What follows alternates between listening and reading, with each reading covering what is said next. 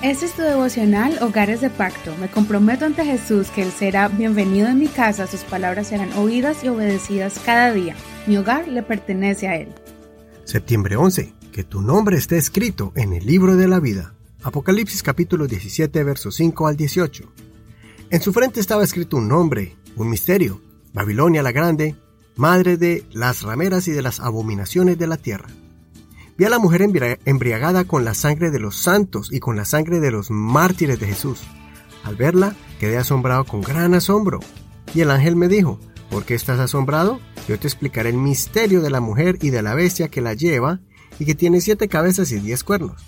La bestia que has visto era y no es, y ha de subir del abismo y va a la perdición.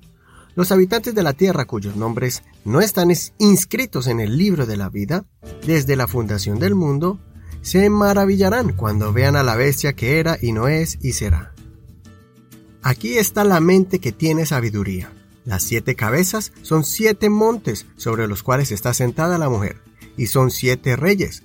Cinco han caído, uno es y otro aún no ha venido. Y cuando venga, debe quedar solo por un breve tiempo. La bestia que era y no es también es el octavo, y procede de los siete y va a la perdición. Los diez cuernos que has visto son diez reyes que todavía no han recibido reino, pero toman autoridad por una hora como reyes junto a la bestia. Estos tienen un solo propósito y entregan su poder y autoridad a la bestia.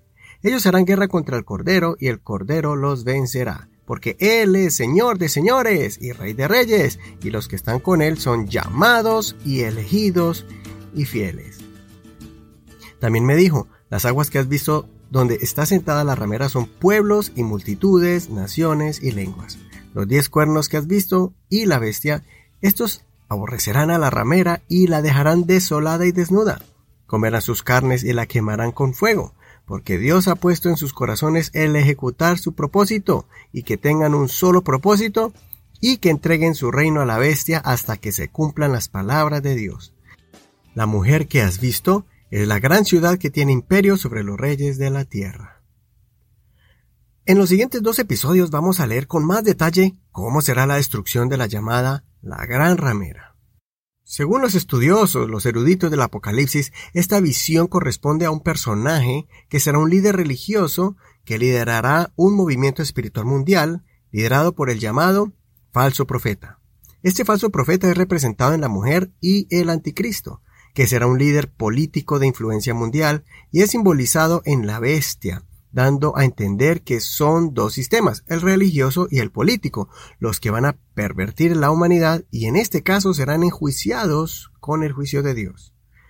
Debemos reflexionar un verso de este capítulo que dice, Los habitantes de la tierra cuyos nombres no están inscritos en el libro de la vida, desde la fundación del mundo, se maravillarán cuando vean a la bestia. Esta es una frase que nos debe traer grande esperanza a nuestros corazones, los que hemos aceptado el mensaje de Jesús. Cuando Dios se nos ha revelado en nuestras vidas, significa que Dios, en su misericordia, nos eligió desde antes de la fundación del mundo para ser parte de la gran familia de Dios. En cambio, hay una población de la humanidad que sus nombres no fueron escritos en el libro de la vida. Ellos van a ser testigos de cómo todas estas plagas vienen sobre la tierra y verán la caída de esta gran potencia mundial que los va a gobernar de forma espiritual y política. Todos ellos, los que no están escritos en el libro de la vida, van a sufrir una gran decepción, pues van a pensar que hicieron bien al rechazar al Señor, porque ellos van a admirar mucho más los sistemas gubernamentales dirigidos por Satanás, pero después se darán cuenta con mucha decepción que no era lo que ellos se imaginaban. Espero que te sientas privilegiado de haber sido elegido para ser parte de esta lista del libro de la vida. Recordemos estas palabras tan profundas del apóstol Pablo, donde nos enseña el privilegio de haber sido llamados por Dios desde antes de la fundación del mundo, en Efesios capítulo 1, verso 4 y 5. Le voy a leer la versión nueva, Biblia viva. Desde antes que formara el mundo, Dios nos escogió para que fuéramos suyos a través de Cristo y resolvió hacernos santos y sin falta ante su presencia y nos destinó de antemano por su amor para adoptarnos como hijos suyos por medio de Jesucristo debido a su buena voluntad. Por eso te animo en este devocional a que jamás consideres ni por un segundo abandonar el camino del Señor.